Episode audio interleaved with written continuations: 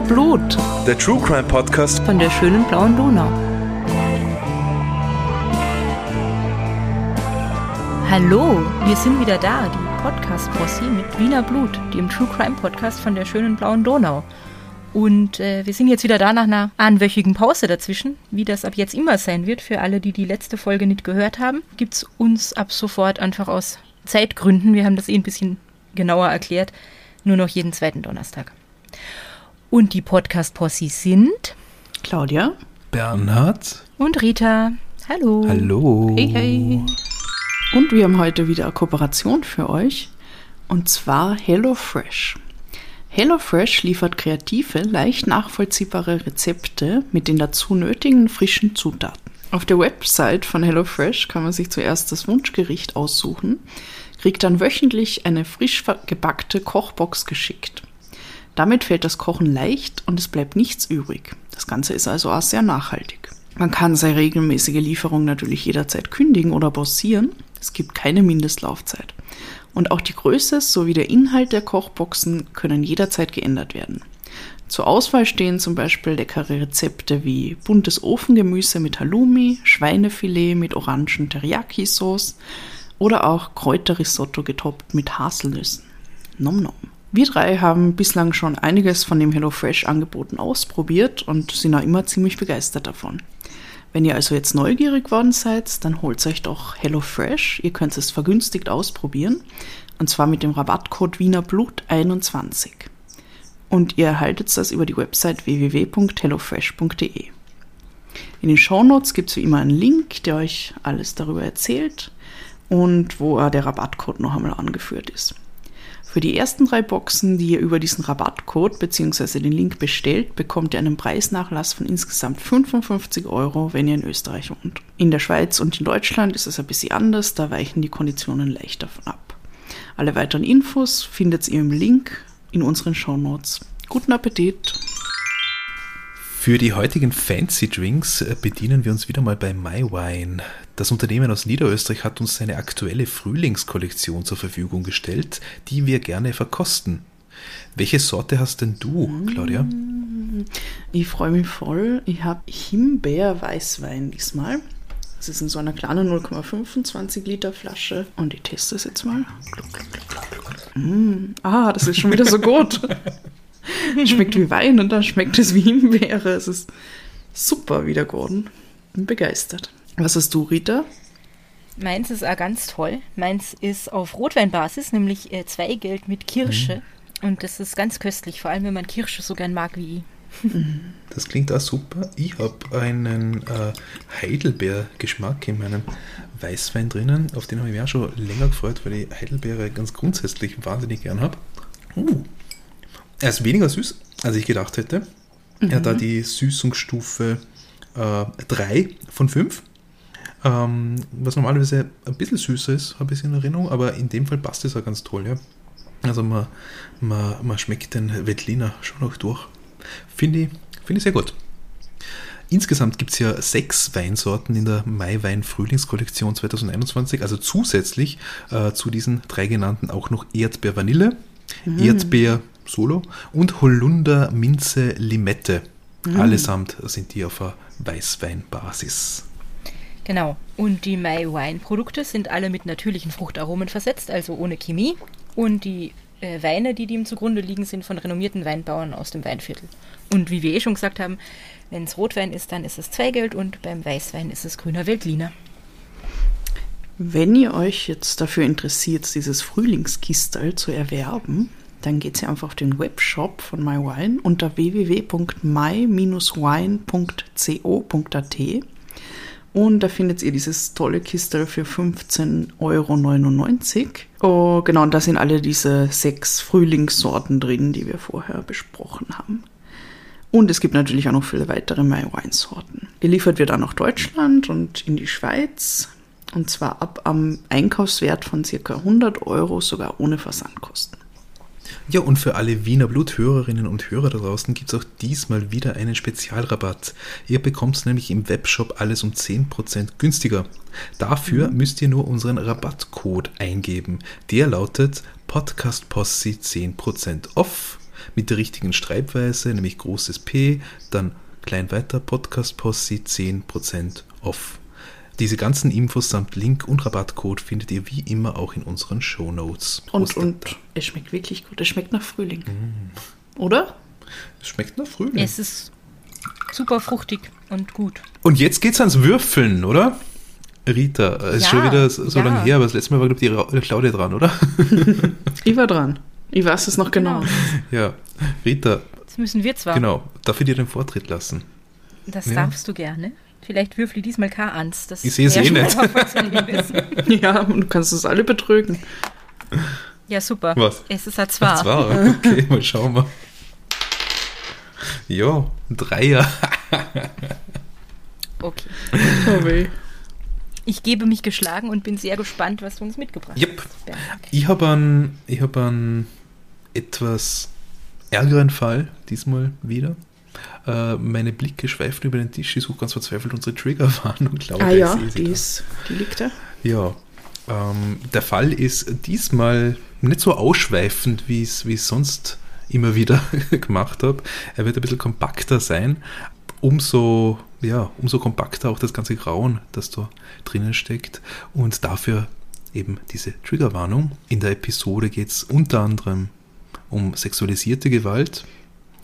Äh, wenn das für euch da draußen, für jemanden von euch da draußen ein schwieriges Thema ist, dann überlegt euch einfach nochmal, ob ihr das wirklich hören wollt. Für Hilfe in einer schwierigen Lebenssituation haben wir drei Anlaufstellen zu empfehlen. In Österreich ist es das Kriseninterventionszentrum. Das findet ihr online auf kriseninterventionszentrum.at oder auch die Telefonseelsorge mit der Website telefonseelsorge.at und der Telefonnummer 142, erreichbar aus ganz Österreich. In Deutschland gibt es auch eine Telefonseelsorge mit der Website telefonseelsorge.de und der Telefonnummer 0800 111 0111. Für die Schweiz haben wir den äh, von uns sehr geschätzten Verein Die Dargebotene Hand gefunden. Den gibt es im Netz unter 143.ch und 143, super easy, ist zugleich die Telefonnummer, die ihr aus der ganzen Schweiz anrufen könnt. Jo, jetzt trinke ich mir noch einen äh, Schluck Mut an. Gute Idee. und entführe euch jetzt in die 30er Jahre des vorigen Jahrhunderts. Am 22. Mai 1934 wurde in Neuwaldeck am Rande von Wien in einem Teil des Wienerwaldes ein weiblicher Leichnam von einem Spaziergänger entdeckt. Rasch war die Polizei informiert und vor Ort wurde umgehend der Verdacht geäußert, es handelt sich um einen Mord, was schließlich im Zuge der Obduktion auch bestätigt wurde. Ich weiß genau, welcher Fall das ist. Und die wollte ihn auch irgendwann mal machen. Okay. Und ich freue mich sehr, dass du ihn jetzt machst. Sorry to say. Sehr cool. Welcher Fall ist das? Ich weiß es noch und nicht. lerne. Werden halt dir dann sagen. Höre und lerne. Erst. Okay.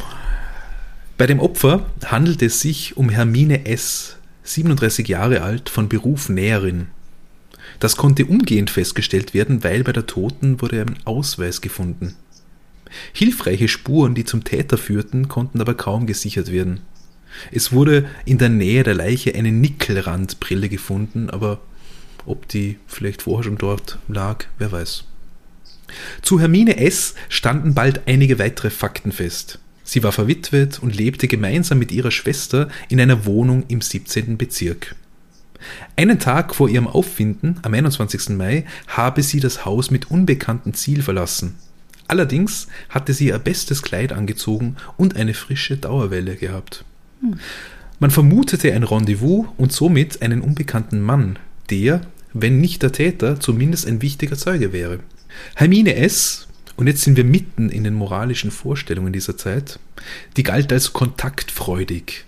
Man hat sie als lebenslustige Witwe, zitiere ich jetzt, äh, bezeichnet.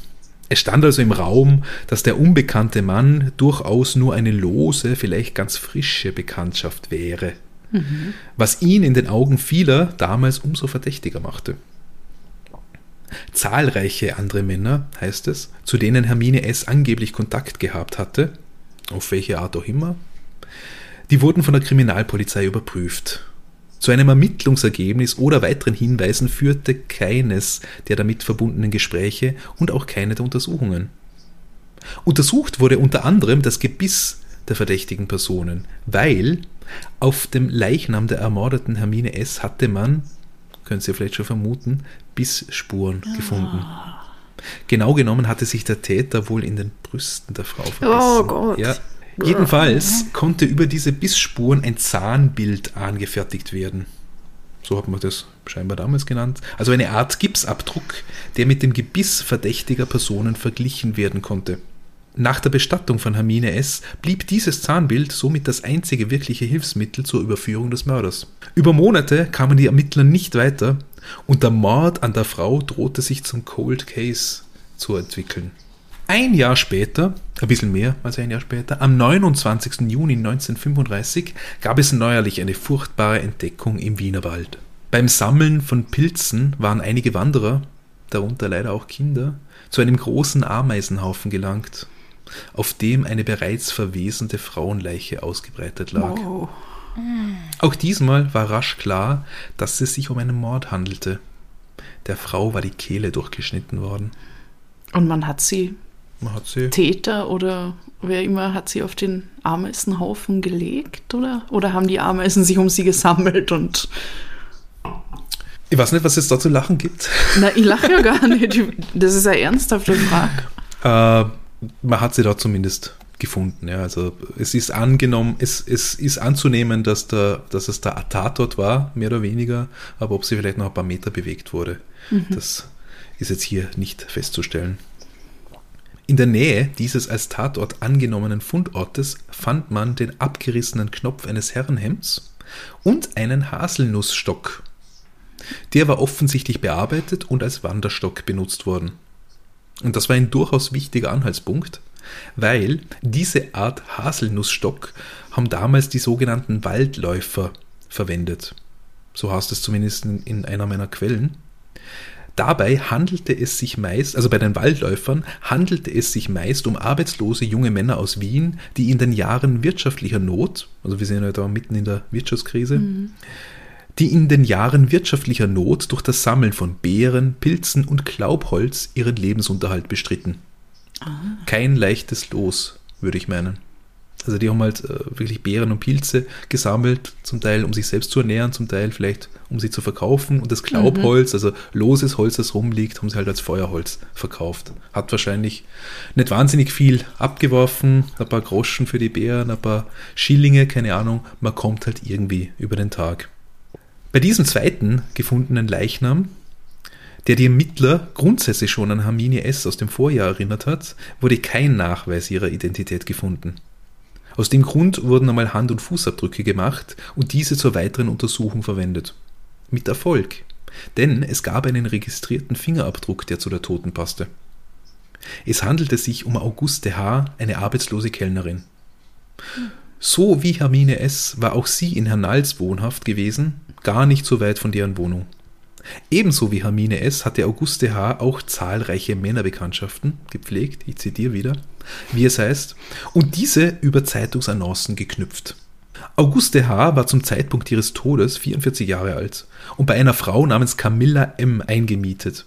Von der Polizei befragt, berichtete Frau M. über einen Mann, den die Ermordete zuletzt immer wieder erwähnt hatte.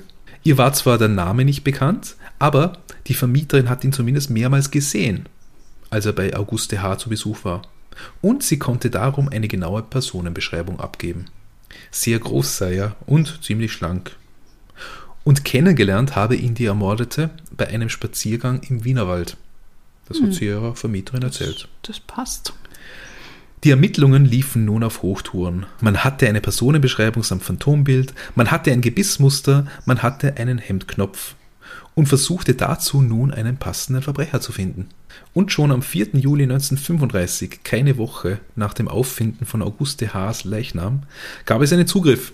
Im 9. Bezirk wurde ein Mann, auf den die Beschreibung passte, auf der Straße von einer Polizeistreife angehalten.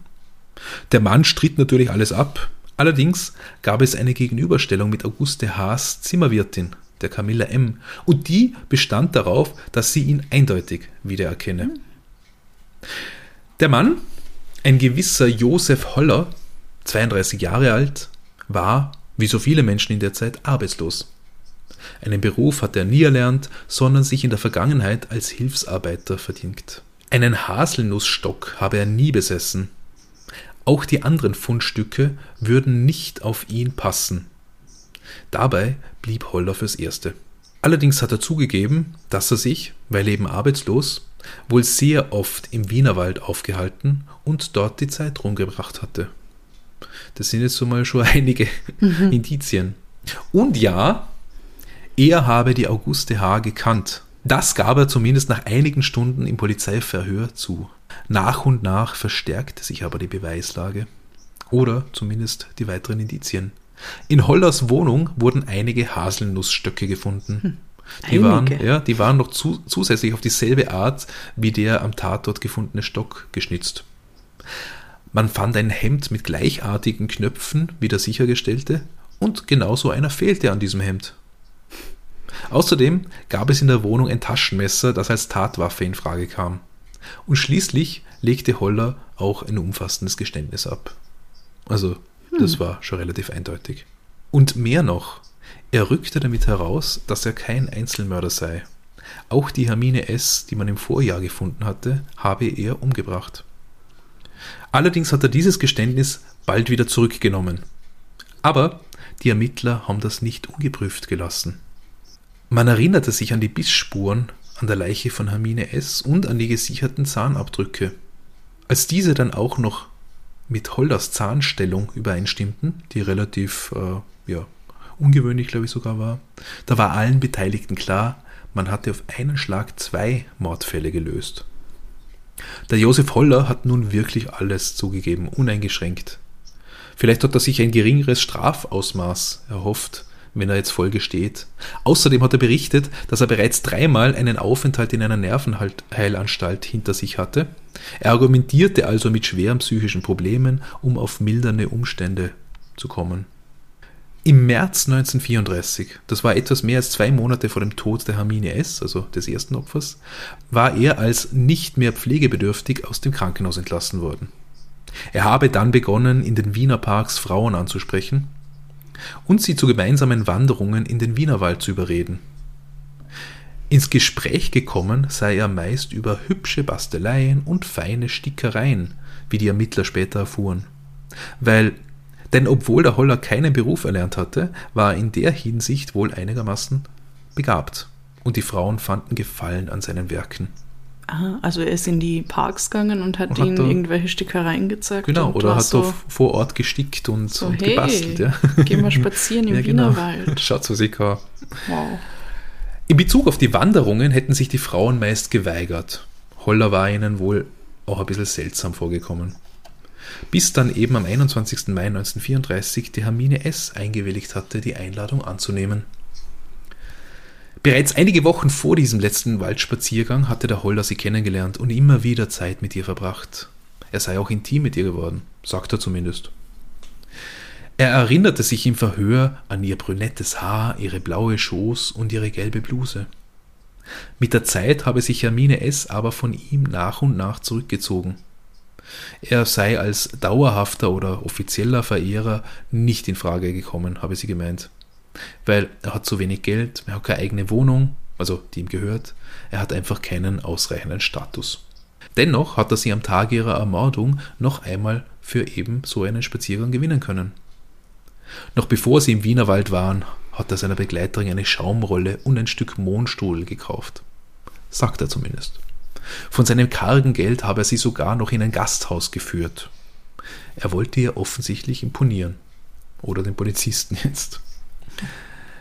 Danach ging es endlich weiter in den Wald, bei Neuwaldeck. Auf dem Weg hat sich die Hermine S., weil es so heiß war, ein, Kü ein Krügel Bier gekauft. Das hat sie angeblich beim gemeinsamen Gespräch auf einer Bank alleine getrunken. Holler wurde zärtlich, so heißt es in einem Bericht der Kronenzeitung, doch wies ihn die S entschieden ab und schleuderte ihm neuerlich ins Gesicht, dass er kein Geld habe. Dennoch gingen sie gemeinsam weiter, versuchten der Hitze zu entfliehen, weiter in den Wald hinein, wo sie sich schließlich irgendwann zu Boden setzten. Wieder aus der Kronenzeitung. Da es auch im Schatten noch überaus heiß war, entledigte sich die Frau eines Teiles ihrer Kleider, und er versuchte nun wieder, sich ihr zu nähern. Diesmal reicht es aber der bedrängten Hermine S. Sie schrie ihn an, lief davon, doch er holte sie ein. In beiden Fällen, bei Hermine S. wie auch Auguste H., muss es ähnlich abgelaufen sein.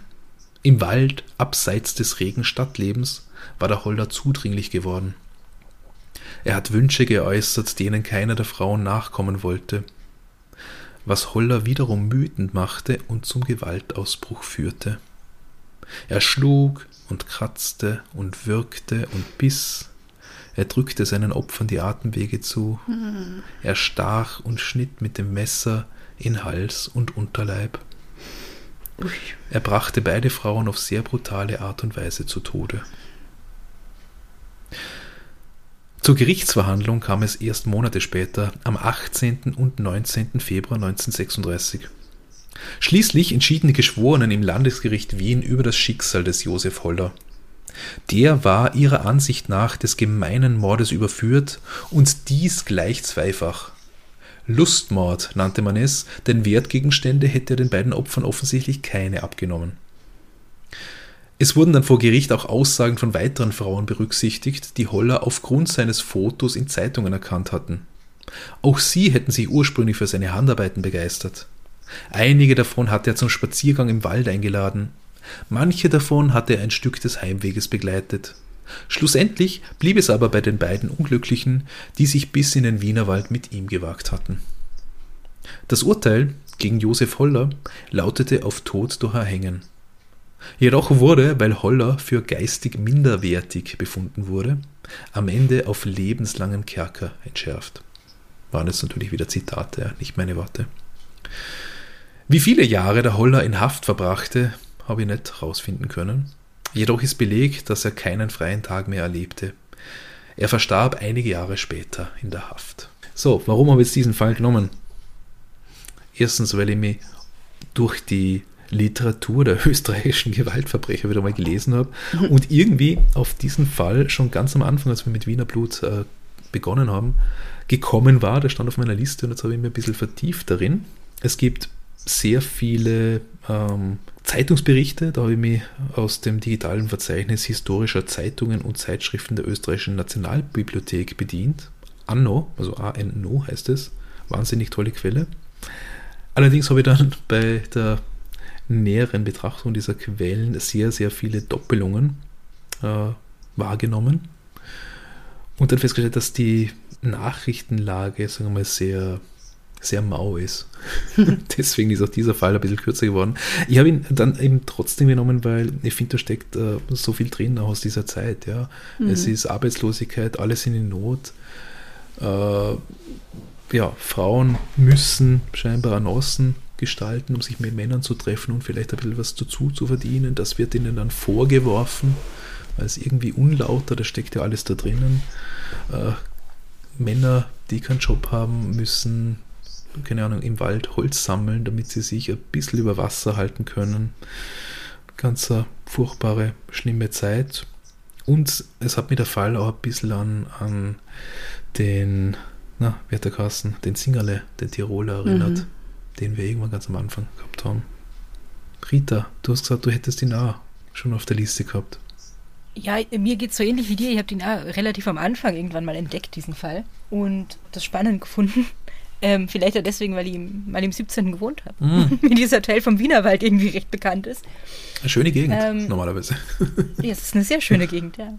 Und habe jetzt aber nicht so in die Tiefe recherchiert. Also ich hätte jetzt nicht gewusst, wie viel der irgendwie hergibt und wie viel man darüber erzählen kann sondern habe halt irgendwie gewusst, dass da diese Frauenleichen gefunden worden sind. Mhm. Und ja, das ist spannend wegen der Zeit, auf jeden mhm. Fall, was du eh auch gesagt hast. Was da alles mit drin steckt. Ich finde, ich bin gerade sehr drüber gestolpert. Also ich weiß ja, dass das ein direktes Zitat aus den, aus deinen Quellen ist, irgendwie so geistig minderwertig ja, ja. ist schon eine echt orge Formulierung. Egal, was du irgendwie hast oder woran du leidest oder so. Und da, dass das so ähm, verwerflich ist, dass eine Witwe irgendwie mehrere Männerbekanntschaften hat. Mhm. Und auch was das für eine Rolle irgendwie spielt, dass man sich mit keinem Mann irgendwie einlässt, der nicht äh, wirtschaftlich ein bisschen besser dasteht, weil es eh allen dreckig geht wahrscheinlich ja. und das dann so ein, so ein Ausschlusskriterium ist irgendwie.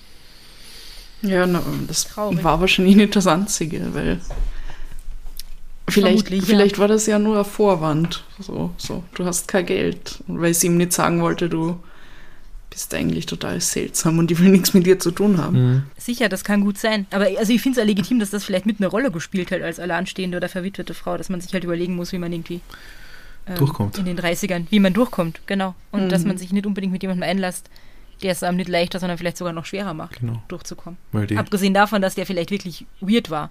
Und das ist ja interessant, wie er auf sich aufmerksam gemacht hat mit dem, mit seiner Handarbeit. das ist etwas, was ich dann auch wahnsinnig Ja. interessant fand, fand weil Was war das? du, du, du hast das Gefühl, also wenn, wenn du hörst, wie der mit, mit den Frauen umgegangen ist, wie er sie zu Tode gebracht hat, du denkst dir quasi an, an, an ja, einen Berserker, der ja in dieser Situation oder in dieser, in dieser Mörderhandlung auch war. Und auf der anderen Seite hast du das mit den Handarbeiten, denen man eigentlich eher, sag mal, das sind ja eigentlich eher weibliche Eigenschaften in der, in der, im Klischee jetzt, ja. In, in, Im in, Klischee, ja. im Verständnis. Ja. Ich habe schon ganz das- große Augen gekriegt. Naja. was, was, was? Ich denke schon ein bisschen auf der Metaebene auch, ja. Also das, dieser, dieser, dieser, äh, sagen wir mal, auf den ersten Blick äh, Widerspruch finde ich ganz interessant, ja, weil du irgendwie denkst, okay, eigentlich war irgendwie scheinbar doch ein bisschen künstlerisch veranlagt im Weitesten. Das heißt ja nicht nur, nicht nur Handarbeiten, sondern auch äh, Bastelarbeiten. Es ist offensichtlich äh, kein totaler Mist gewesen, weil die, die Leute oder die Frauen jetzt doch stehen geblieben sind und das äh, für ganz gut befunden haben und er damit ins Gespräch gekommen ist. Und auf der anderen Seite dieses wieder mal totale Ausklinken, vielleicht aufgrund der, der äh, ja, psychischen Erkrankungen, die er wohl gehabt hat, äh, aber halt getriggert durch die, durch die Ablehnung ja, und die ja, damit Ja, ja, verbundene- aus seiner Sicht. Genau, ne, genau. Also, genau. Und damit, ich wollte, ich wollte, der Satz geht noch weiter, und damit verbundener die, die, ja, die Schuldzuweisung äh, des, des eigenen schlechten Schicksals auf eine eigentlich fremde Person, ja. Hm. Ja, natürlich aus seiner Sicht. Ja, eh, das ist ja eigentlich eine ganz klassische, grausliche Geschichte von einem Typ, der halt was mit einer Frau anfangen will und sie ist so, na danke, ja. Du- bist eigentlich, was weiß ich, du hast kein Geld, du bist seltsam, du gefällst mir nicht, du bedrängst mich oder so. Und dann akzeptiert er das nicht und dann geht es so weit, dass er sie ermordet. Das Genau. Ja. Und sie nennen es dann äh, damals Lust- Lustmord. Ja. ja. Ich meine, heute gibt es dann wahnsinnige Medien, die dann schreiben, Mord aus Leidenschaft. Ja, Hm. ja und das sind irgendwie die Gedanken, die ich auch hatte bei dem Ganzen und, und mir gedacht habe, ja, es muss nicht immer so ausschweifend sein. Man kann das menschliche, die menschlichen Abgründe ja kürzer auf den Punkt bringen einmal. Vor allem, weil das ja wirklich so ein, so ein fast schon klassischer Fall ist, also was die Claudia eh schon gesagt hat. Seltsamer Typ, offensichtlich ja mit psychischen Problemen, fühlt sich zurückgewiesen, rastet aus. Hm. Also das ist ja nichts, tatsächlich nichts Neues und leider auch nichts nichts besonders ungewöhnlich in diesem, in diesem Metier, in dem wir uns da bewegen, sondern das ist ja eine Geschichte, die es tausendfach irgendwie gibt.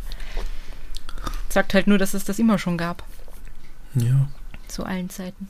Ich wollte sagen, gibt es diese, diesen Zahnabdruck nicht im Kriminalmuseum? Richtig, Weil daran erinnere ich mich dunkel. Wollte ich Das- noch sagen, ja. Ähm, ich habe, äh, genau, zu meinen Quellen noch, ich habe äh, unter anderem auch das Buch Verbrechen in Wien hergezogen von Harald Seierl und Max Edelbacher. Und der Harald Seierl ist eben der, äh, ich glaube sogar Gründer und zumindest äh, Leiter des, des äh, Wiener Kriminalmuseums. Und in der, äh, in der Nachzeichnung dieses Falls in diesem Buch drinnen steht eben auch, dass das im Kriminalmuseum ausgestellt ist. Wo wir bald wieder hingehen. Sagen wir seit Monaten, oder? Wenn es sie wieder aufmacht, da. Wie all die anderen Museen. Ja. Na, aber ich finde, das ist ein, ein cooler Fall in dem Sinn, weil man noch mehr über die Zeit erfahrt. Also ich finde das auch ganz interessant mit diesen Waldläufern und dass sie Voll. da im Wienerwald rumgestiegen sind und dass man generell anscheinend, wenn man halt keinen Job gehabt hat und irgendwie nicht gewusst hat, was man mit seiner Zeit tut, dass man dann Mhm. in den Wienerwald gegangen ist. ja. Ich habe hab eigentlich, spannend irgendwie. ich eigentlich gehofft, dass ich über diese Waldläufer noch mehr rausfinde. Mhm. Aber der Begriff ist zumindest heute nicht mehr wahnsinnig verwurzelt. Also so Online-Recherche ist ein bisschen schwierig gewesen und auch in der, in der Berichterstattung in der damaligen hat es dann scheinbar nicht die Riesenrolle Mhm. gespielt. Ja, ich habe ursprünglich gedacht, wie ich in den Fall eingetaucht bin, dass es was Besonderes ist, aber das war es scheinbar nicht damals. Ja. Es hat leider wahnsinnig viele Menschen gegeben, die von Arbeitslosigkeit betroffen waren, Mhm. ja, aus verschiedensten Begründen, Gründen. Einen Film möchte ich davon nicht sehen, weil mir gerade wieder die Hollywood-Skala einfällt. Und die denken wir halt auch, weil, also, wie weit waren die Morde auseinander? Äh, ein, also äh, 13 Monate. 13 Monate, okay. Was denn? Man fragt sich schon, ob es da nicht vielleicht mehr Opfer geben hätte. Ja. Vor allem, wenn es irgendwie im Wienerwald dann, ähm, dass, dass man die vielleicht nicht rechtzeitig gefunden hat und die, die dann, die Leichen dann schon zu verwest waren Ja. oder so. Auf der anderen Seite ist er, hat er scheinbar von sich aus die Hermine dann zugegeben. Er hat es zwar dann wieder Mhm. revidiert, aber dann quasi waren die Polizisten schon dran an ihm. Aber vielleicht hätte er dann die anderen auch irgendwie. Mhm. Oder ich meine, vielleicht waren es auch andere Verbrechen, die, die Ja. ihm vorausgegangen sind, weil man geht ja meistens nicht direkt ähm, zum Mord über sofort. Mhm. Aber ja. Und vielleicht hat er einfach nicht mehr Gelegenheiten gehabt. Also, was du, vielleicht hätte er ja, wenn jede Mhm. Woche äh, irgendeiner mit ihm in den Wienerwald gegangen Das wäre stimmt, und ja. ihm gesagt hätte, Ja. na, ich will die doch nicht. Ähm, vielleicht wäre es dann eh öfter passiert und das ist einfach, Mhm. ähm, es haben sich einfach mehr Frauen dagegen entschieden, Mhm. glücklicherweise irgendwie sich mit ihm einzulassen, vielleicht. Ja, Das war gut, ja. zu ihrem Glück, ja. Also, es war damals schon so und das ist immer noch so, man sollte nicht mit irgendwelchen fremden Typen im Wald spazieren gehen. Alan. Mhm. Das ist keine gute Idee. Ja, wobei, ich meine, sie haben ja nichts falsch gemacht. No. Na, sie haben natürlich nichts falsch gemacht, aber es ist halt gefährlich. Man sollte überhaupt keine Dates irgendwo haben, wo niemand sonst dabei ist. Was traurig ist. Man sollte das eigentlich machen können, wie man lustig ist, aber es ist halt ein großes Risiko. Was nicht heißt, dass diese Frauen irgendwas falsch gemacht haben. Das will ich damit natürlich nicht sagen. Ja, So, das wollte ich noch sagen. Ich würde einen Film schon sehen wollen. okay. Müssen, müssen aber jetzt gar nicht diese Verbrechen so im Mittelpunkt stehen, aber über die Zeit halt. Also da Mhm. steckt ja echt viel drin, diese ganze Waldläufer-Geschichte und irgendwie, was machst du als 37-jährige Witwe mitten in den 30ern und wie ist dein Leben dann so und Mhm. wie läuft das mit diesen Annoncen ab und so. Ich glaube, das könnte man schon ganz cool erzählen. Stimmt. Du Und muss der Fokus halt nicht unbedingt auf diesen brutalen Verbrechen stehen. genau, es, es muss nicht der Aufhänger sein. Das kann im Hintergrund irgendwie die Nachrichtenlage äh, ja, kommuniziert werden ja, in, in, in Radio und, und Zeitungsberichten. Ja. Oder wie die Ja, Leute genau. drüber reden in Hernals draußen, in Neuwaldeck. Deshalb hast du mir heute so viele Fotos von Neuwaldeck gezeigt. Achso, ja, ich habe Ja. Nachmittag recherchiert noch und der, Kleine gesagt, schau, wie schön es da draußen ist, ich will wieder mal da raus. Ja, wir so, hey, so wir wollen Frühling. wandern gehen, oder? Schau, wie schön. Ja. Willst du mich umbringen? Kann ich das rausschneiden? sticken. Was? Sticken, ne? Also wenn ich etwas nie konnte, äh, dann ist es Handarbeit. Also ich konnte. Ich war nicht wirklich gut darin. Ich habe mal eine Eule gestrickt. Gestrickt. Ja, gestrickt. Wow. Ich war, war mit Mhm. Watte gefüllt und sie saß auf einem echten Zweig, vom, den ich vom Schulhof Tannenbaum geholt habe. Ja. Mhm. Ja, ich glaube, heute den 80ern. wird sich niemand mehr von Handarbeit von irgendeinem Typen im Park begeistern lassen. Die, meine Mama hat die Eule noch, ich zeig's dir, wenn man irgendwann wieder mal reisen kann. Okay. Sie heißt Hubertus. Achso. Ja, dann. Ja dann. Also Kanäle. Kanäle. Oh ja, Kanäle. Was haben wir für Kanäle? Ins, äh, LinkedIn darf ich ja nicht mehr nennen. Ich sag Instagram ist so eigentlich unser Lieblingskanal. Immer noch. Außer ich komme irgendwann in Clubhouse rein. Oh Gott. Aber wir haben keine iPhones. Ähm, na, Instagram, da sind wir at Vienna. Und wenn ihr uns sehr nahe kommen wollt, also in der Kommunikation jetzt, dann schreibt uns auf unser wunderbares Possiphone.